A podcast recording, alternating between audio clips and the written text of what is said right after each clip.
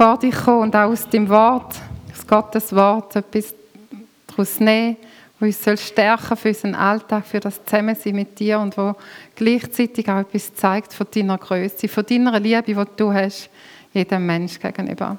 Merci, lass du die Worte lebendig werden in unseren Herzen, dass sie Frucht bringen und macht sie können. Amen. Ja, ich freue mich, heute euch etwas weiterzugeben. Und zwar habe ich mich an dieser diesjährigen Jahreslosung orientiert. Aus dem 1. Mose 16, 13 ist die von dem Jahr und die heißt: Du bist ein Gott, der mich sieht. Ich weiß nicht, kennt ihr auch die Situation? Du gehst an ein Fest und du gehst an das Fest dann noch Ah, ähm, aber das geht dir eigentlich nicht wirklich gut. Aber wo du dort ankommst, ist so viel Jubel und Trubel und eigentlich hättest du mega so das Bedürfnis, irgendwie dem, was dir nicht gut geht, das irgendwie vielleicht mitzuteilen und so, aber es kommt wie gar nicht so dazu, weil die sind alle so in Partylaune oder einfach so auf anderes konzentriert. Und dann merkst du nach einem Zeitchen, es passt irgendwie gar nicht so für mich, dort zu sein und es auszuhalten und gleich mit meinem Schmerz oder was ich kann. Und du gehst wieder heim, bist daheim und gehst so heim und denkst, niemand hat mich gesehen. Niemand hat so, ich habe zu niemandem so einen Zugang bekommen, wo ich meinen Schmerz oder mein Leiden können mitteilen Und du bist so daheim und niemand meldet sich und kommst so in eine Trauer rein und denkst so, niemand sieht mich, niemand hat mich gesehen. Oder vielleicht die Situation, ihr habt im, beim Arbeiten irgendein Event oder so, einen Anlass und äh, du gehst dich mega rein, äh, machst noch dort und da, tust noch helfen und tust einspringen und so. Und am Ende des Tages hat vielleicht irgendwie der Chef auch nicht, ist gerade auch nicht so gut gelaunt und hat vielleicht nur noch irgendeinen negativen Kommentar zu dir und so gehst du heim und denkst, hey, jetzt habe ich so drin gegeben, habe so alles tun und niemand hat mich gesehen. Vielleicht spürt ihr so ein bisschen, vielleicht hat das eine oder das andere auch schon so ein bisschen ähm, erlebt, so das Gefühl, ich bin nicht gesehen worden.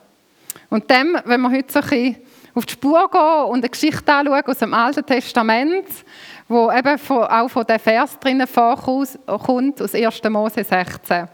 Wer von euch kennt Hagar? Hat schon mal etwas von der Hagar gehört? Wahrscheinlich die meisten von euch. Und, aber gleich möchte ich mich nochmal mit euch auch in die Geschichte, in die Situation von der Hagar mit euch vertiefen. Ich lese jetzt gerade als erstes Mal den Bibeltext, bevor wir uns nachher in die Geschichte hineingehen. Doch Sarai, die Frau Abrahams, bekam keine Kinder. Sarai hatte jedoch eine ägyptische Sklavin namens Hagar. Da sagte Sarai zu Abraham, der Herr hat mir keine Kinder geschenkt. Schlaf du mit meiner Sklavin. Vielleicht kann ich durch sie Kinder haben. Abraham war einverstanden. Sarai gab ihrem Mann ihre ägyptische Sklavin Hagar als Nebenfrau. Sie lebten damals schon zehn Jahre im Land Kanaan. Abraham schlief mit Hagar und sie wurde schwanger. Als Hagar bemerkte, dass sie schwanger war, verachtete sie ihre Herrin Sarai. Da machte Sarai Abraham einen Vorwurf. Das ist alles deine Schuld. Jetzt, wo meine Sklavin schwanger ist, werde ich von ihr verachtet. Dabei habe ich sie doch dir zur Frau gegeben. Der Herr soll Richter sein zwischen dir und mir. Abraham entgegnete ihr, sie ist deine Sklavin. Mach mit dir, was du für angebracht hältst. Doch als Sarai hart mit ihr umsprang, lief Hagar fort. Der Engel des Herrn fand Hagar in der Wüste, neben der Quelle am Weg nach Schur. Er sprach zu ihr, Hagar, Sklavin von Sarai, woher kommst du und wohin gehst du? Ich bin auf der Flucht vor meiner Herrin Sarai, antwortete sie. Da sprach der Engel des Herrn, kehr zu deiner Herrin zurück und ordne dich ihr unter. Ich werde dir mehr Nachkommen geben, als du zählen kannst. Du wirst einen Sohn bekommen. Nenn ihn Ismael. Gott hört. Denn der Herr hat deine Hilferufe gehört. Dein Sohn wird ungezähmt sein wie ein wilder Esel. Er wird sich gegen alle stellen und alle werden gegen ihn sein. Ja, er wird mit all seinen Brüdern im Streit leben. Da nannte Hagar den Herrn, der zu ihr gesprochen hatte, El Roi, denn sie sagte, ich habe den gesehen, der mich sieht. Die Quelle erhielt später den Namen Ber Lacha Roy. Sie liegt zwischen Kadesh und Beret. Hagar aber gebar Abraham einen Sohn und Abraham nannte ihn Ismael. Zu dieser Zeit war Abraham 86 Jahre alt. Oh, Entschuldigung, es war sehr klein. Genau, auf meinem PowerPoint hat es ein bisschen grösser ausgesehen. Aber ja. Genau. Ja, ich hoffe, ihr habt so der Geschichte folgen können. Wir wollen jetzt so ein bisschen Punkt für Punkt durchgehen. Und ich finde, es hat mega spannende Anteile für unser Leben, wo wir so können, äh, drin nehmen können. Äh, versetzen wir uns so in die Lage von Abraham und Sarai. Der erste Punkt, es geht ums Vertrauen. Die haben ja Verheißungen bekommen von Nachkommen, dass sie Nachkommen werden bekommen. Aber jetzt müssen wir wissen, Abraham und Sarah sind schon einem sehr hohen Alter gewesen, wo sie die Verheißung bekommen haben. Und jetzt sind sie, sie, sie schon zehn Jahre in dem verheißenen oder in dem Landsteil, wo Gott sie anführen will und noch weiter. Und gleich ist noch gar nicht die Sicht von wegen ein Kind bekommen. Und sie haben schon sehr lange darauf gewartet, dass Sarai doch endlich wird schwanger werden weil sie ja eben auch immer älter geworden ist. Und in dieser Kultur ist so ein bisschen, ähm, ähm, Dings gewesen, dass, also Kultur ist so gewesen dort, dass wenn ähm, die Herrin selber eben nicht das Kind hat bekommen, dann hat sie am Mann gesagt, eine Sklavin gegeben, dass die das Kind können bekommen, also geboren äh, werden. Und nachher ist das Kind aber nach der Geburt eigentlich wie der Herrin ihres Kind geworden. Das ist so dort eigentlich recht normal gewesen in dieser Kultur, dass man das so gemacht hat.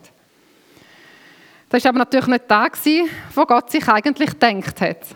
Aber Sarai ist so ungeduldig geworden, hat irgendwie nicht mehr so vertraut und glaubt, noch irgendwie, dass sie noch schwanger werden können, oder auch verständlich in ihrem hohen Alter, nach so vielen Jahren warten. Und hat aus dem heraus entschieden, eigentlich selber einzugreifen, um dieser Kinderlosigkeit ein Ende zu setzen. Sie hat in dem Sinn zu weltlichen Mitteln gegriffen, weil das zu dieser Zeit eben dort wie üblich war, aber natürlich nicht in Gottes Plan. Und sie hat dann wie schon, wenn wir in der Geschichte gehört haben, hat sie ihrem Mann gesagt, hey, nimm meine Sklavin Tagar, das ist doch das Naheliegendste und dann machst du mit ihr ein Kind. Und ähm, weil unter anderem sind die Frauen dort auch sehr verachtet worden, wenn sie kein Kind bekommen haben, bekommen können. Und ähm, das ist ein weiterer Teil gewesen, oder warum das sie zu dem geschritten ist. Und die ganze Situation zeigt eigentlich so auf, dass Abraham und Sarah sind einfach so ungeduldig geworden. Die ganze Situation zeigt so auf, sie haben irgendwie das Vertrauen verloren in den Gott hinein, oder vor allem Sarai. Und hat nicht mehr so an die Verheißungen von Gott geglaubt. Der Abraham hat in dem Sinne mitgemacht. Er war wahrscheinlich auch unter Druck, gewesen, oder? Er hat das Leiden von seiner Frau gesehen. Wir sehen es später im Neuen Testament, wird Hagars Sohn als Ergebnis von menschlicher Anstrengung so ein Sinnbild äh, beschrieben.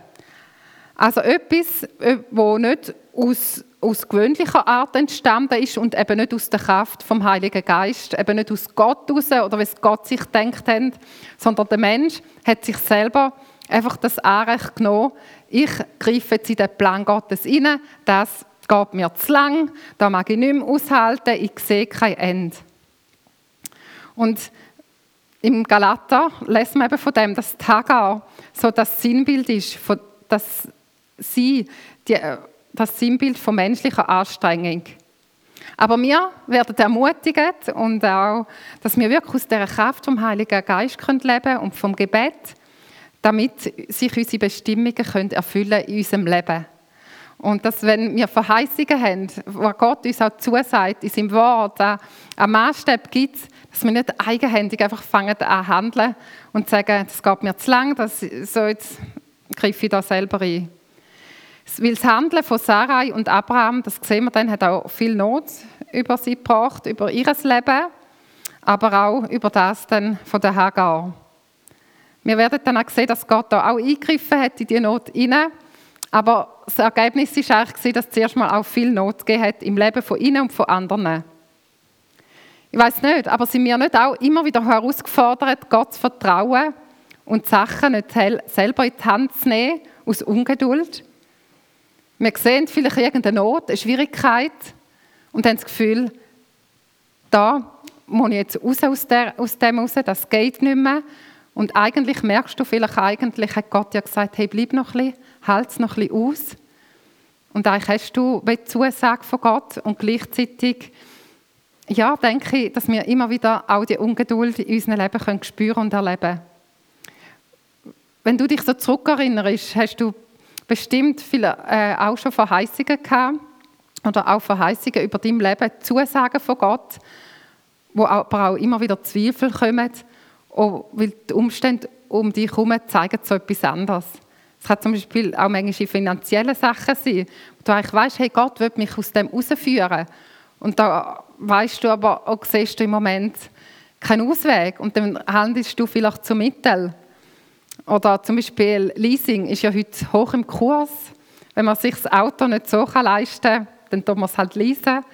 Ich denke, in unseren Breitengraden geht es gerade noch so in der Schweiz, also habe ich das Gefühl. Aber wenn man so auf Amerika oder in andere Länder geht, ist ja da alles alltäglich und so. Und da gibt es Menschen, die in grosse Verschuldungen kommen.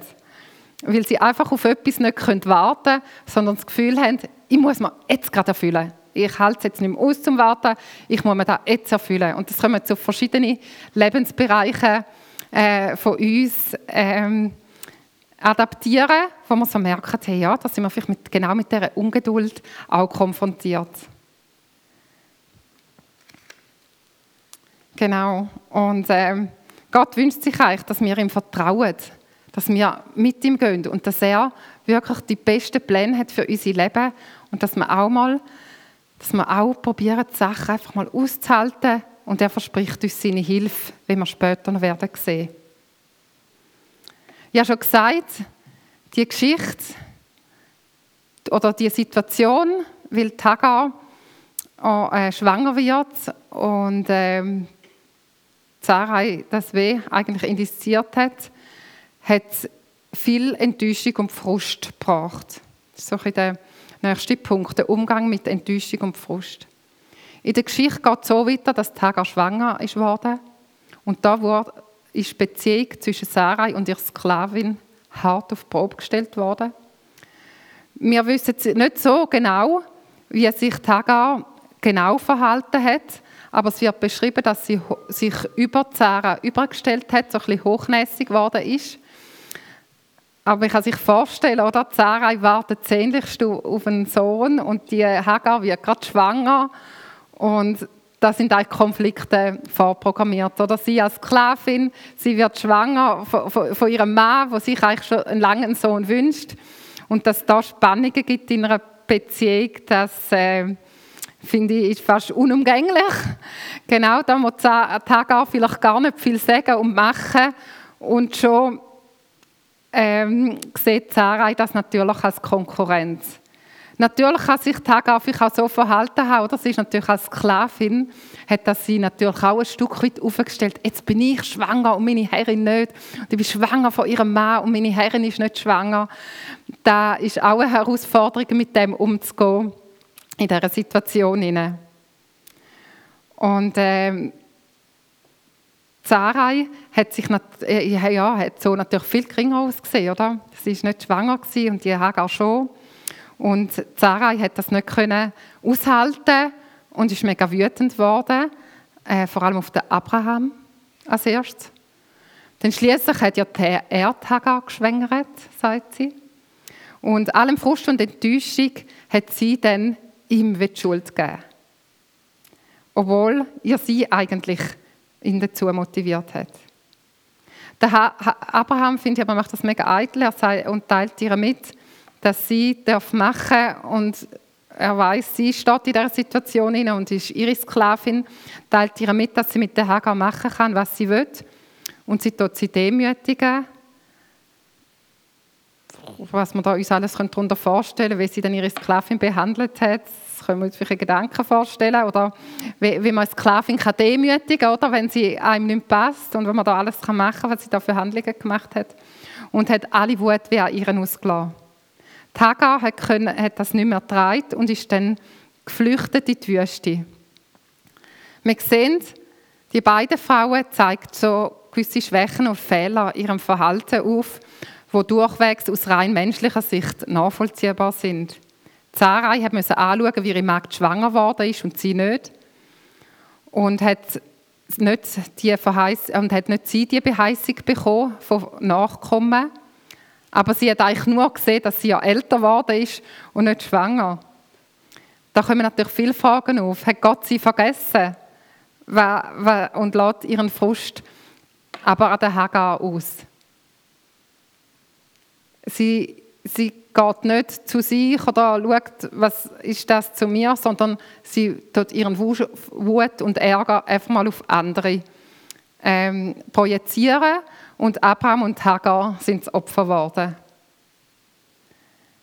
Vielleicht kennst du auch so Situationen. Eigentlich merkst du, ich habe einen Fehler gemacht. Ich bin, habe da eigentlich versagt, aber ein Impuls kommt mal, die anderen sind schuld. Es ist viel einfacher, den anderen die Schuld zu geben, wie sich selber, zu sich selber anzuschauen. Aber wir sehen, dass das äh, Sarah nicht glücklich macht. Im Gegenteil. Und Hagar, die zeigt sich eher überheblich gegenüber der Sarai. Wie ich schon gesagt habe, als Magd hat sie natürlich einen niedrigen Status gehabt und die Anerkennung mit der Schwangerschaft hat sie sich natürlich auch ein Stück weit erhofft, dass sie gesehen werden kann vom Abraham. Und Hagar ist dann die, die es nicht mehr aushalten, was wir auch verstehen wenn sie so demütigt wird von ihrer Herrin, dass sie sich aus dieser Situation rausnimmt. Sie flieht, was schwierig geworden ist. Und Hagar ähm, wird überhaupt, geht sie raus aus dieser Situation raus. Sie, kann nicht mehr, sie entscheidet sich, eigentlich um ein Problem aus dem Weg zu gehen und geht dort auch in eine sehr schwierige Situation hinein, wo sie in die Wüste geht. Sie hat keinen, niemand mehr, der sie umsorgt, aber sie sagt, ich gehe einfach mal raus. Vielleicht kennst du auch so Situationen, wo du mit Herausforderungen, Schwierigkeiten konfrontiert wirst und der erste Impuls ist einfach mal zu flüchten, zu gehen aus dem raus, aus dieser schwierigen Situation, sich dem nicht zu stellen. Und das ist auch eine mega verlockende Lösung. Man wird mal ein Zeitchen lang zumindest nicht mit dieser schwierigen Situation konfrontiert. Doch Flucht ist nur eine vorübergehende Lösung. Denn oftmals lässt sich die Sache nur gerade einmal herausschieben oder das Problem herauszögern, aber die Schwierigkeit selber wird eigentlich nicht angegangen. Wie Gott darauf reagiert, werden wir jetzt dann gerade miteinander anschauen. Also es sind zwei Frauen wirklich in herausfordernden Situationen, wo, wo man aber auch sieht, sie machen sich das Leben eigentlich durch ihre Reaktion nicht einfacher, sondern im Gegenteil, sie machen es sich schwieriger. Um so die Situationen noch ein bisschen verbildlichen, möchten wir heute in ein Film hineinschauen von der Hagar, von dieser Situation. Vielleicht noch ein Teil, es ist äh, ein Teil, äh, also es ist, ein arabisches Kurzvideo mit äh, englischer Untertitelung, aber ich dann einen Teil übersetzen, aber es ist recht also selbstverständlich sozusagen. Selbsterklärend.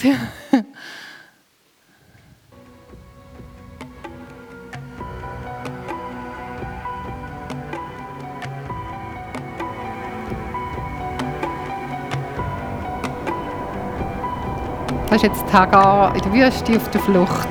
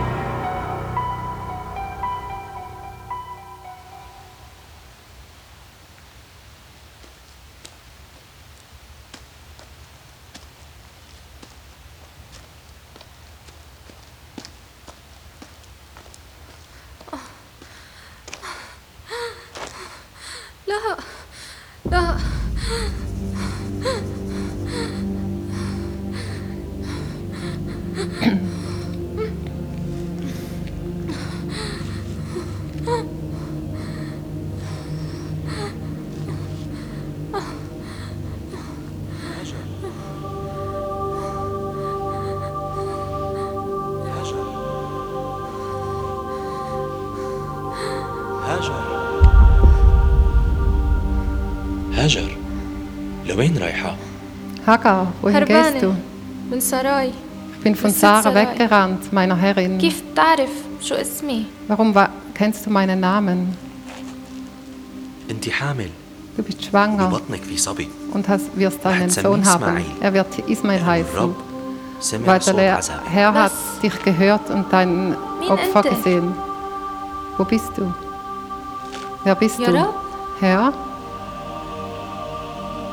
كيف عم بقدر اشوفك بعيوني يا رب؟ wie kann, wie kann ich Wohin dich mit كنت؟ meinen Augen sehen, Herr? Wo, wer Wohin bist كنت؟ du? أنا كنت معك وين كنت bist وقت du? كانت ستي؟ أنا كنت معك بالخيمة Wo warst du, als ich bei meiner Herrin war im Zelt? Ich habe dich behütet. ليش؟ Warum? بس كيف؟ Aber wie? أنا ما تركتك أبدا ich werde dich nie verlassen. Ich werde immer an deiner Seite sein.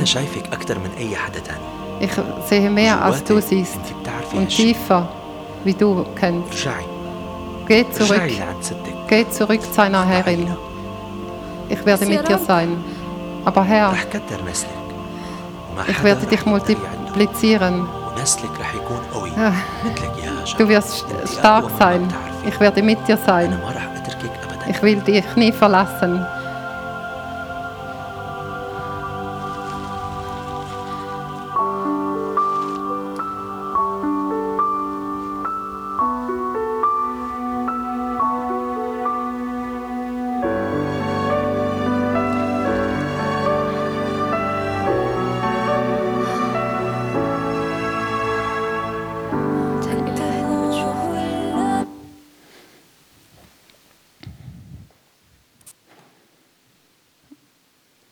Da haben wir einen Hurti, einen kleinen Einblick bekommen, wie sich das etwa mal abgespielt hat, Hagar in der Wüste.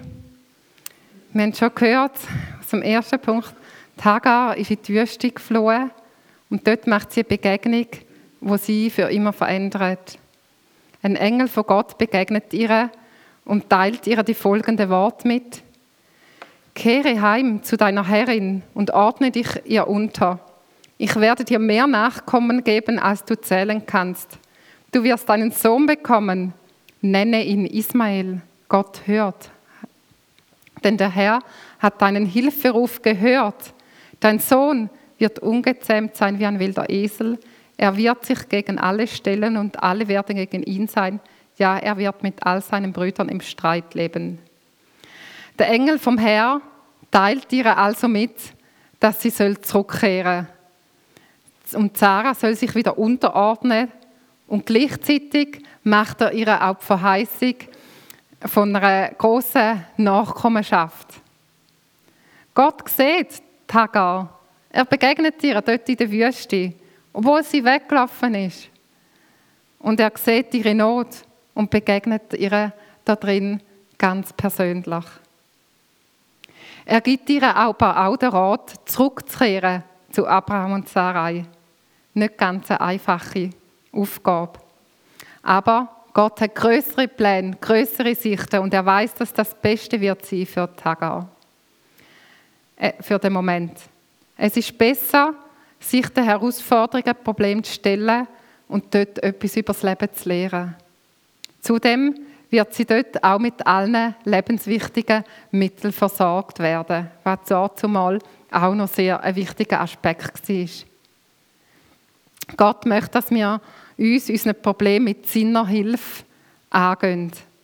Er sagt uns zu, dass er mit uns wird sein in den grössten Herausforderungen und Schwierigkeiten.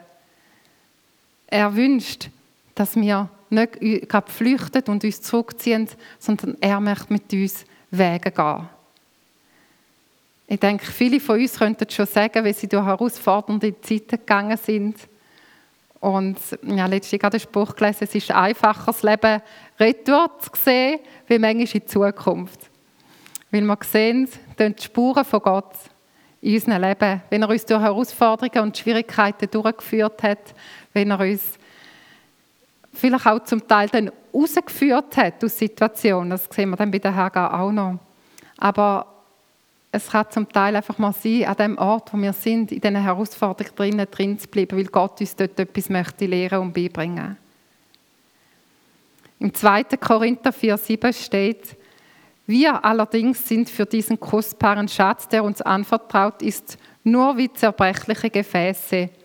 Denn es soll deutlich werden, dass die alles überragende Kraft in unserem Leben wirksam ist. Gottes Kraft ist und nicht Gottes Kraft ist und nicht aus uns selbst kommt. Von allen Seiten dringen Schwierigkeiten auf uns ein und doch werden wir nicht erdrückt. Oft wissen wir nicht mehr weiter und doch verzweifeln wir nicht. Gott verheißt, seine Kraft, die soll, darf gerade in so Herausforderungen und Schwierigkeiten zur Entfaltung kommen. Wenn wir so einen Überblick machen oder einen kurzen Aspekt ins Neue Testament, sehen wir dort, wie Jesus genau das gezeigt hat. Wenn er das gelebt hat, dass er eine Person war, die die Menschen gesehen hat. Jesus sieht und heilt zum Beispiel. Du bist ein Gott, der mich sieht. Der Satz lässt mich auch an Jesus denken. Denn zum Beispiel der blinde Mann auf der Straße gehört, wo alle an ihm vorbeigehen. Er sieht die Person und heilt ihn. Die Frau mit der inneren Blutungen sieht er und wo ihn von hinten berührt. Und er hat das wahrgenommen und hat sie geheilt. Der, der von allen verachtete Zolleinnehmer, der Zachäus, der sich versteckt hat, hoch im Baum oben, der hat Jesus gesehen. Er gesehen, hat gesehen, wie er sich auf dem Baum verkrochen hat und sich versteckt hat. Und Jesus hat nicht nur gesehen, sondern er hat ins Leben von diesen Personen eingegriffen und hat sie geheilt. Es passiert auch uns immer wieder. Wir werden aufgefordert, dass wir offene Augen haben für andere, für die Nöte der anderen. Es passiert auch uns immer wieder, dass wir unsere Aufmerksamkeit vielleicht auf die richten, die eh schon äh, alle sehen, im Rampenlicht stehen und dass aber andere übersehen werden, die im Hintergrund stehen. Sie sind irgendwie da, aber gleich nimmt man keine Notiz von ihnen. Bei Jesus ist es anders. Sein liebender Blick fällt nicht zuerst auf die, die sich ihre Wertschätzung eh schon durch Menschen können sichern können. Jesus liebt und sieht besonders die, die sich durch ihre manchmal verwirrenden, trostlosen und frustrierenden Alltag schlönt.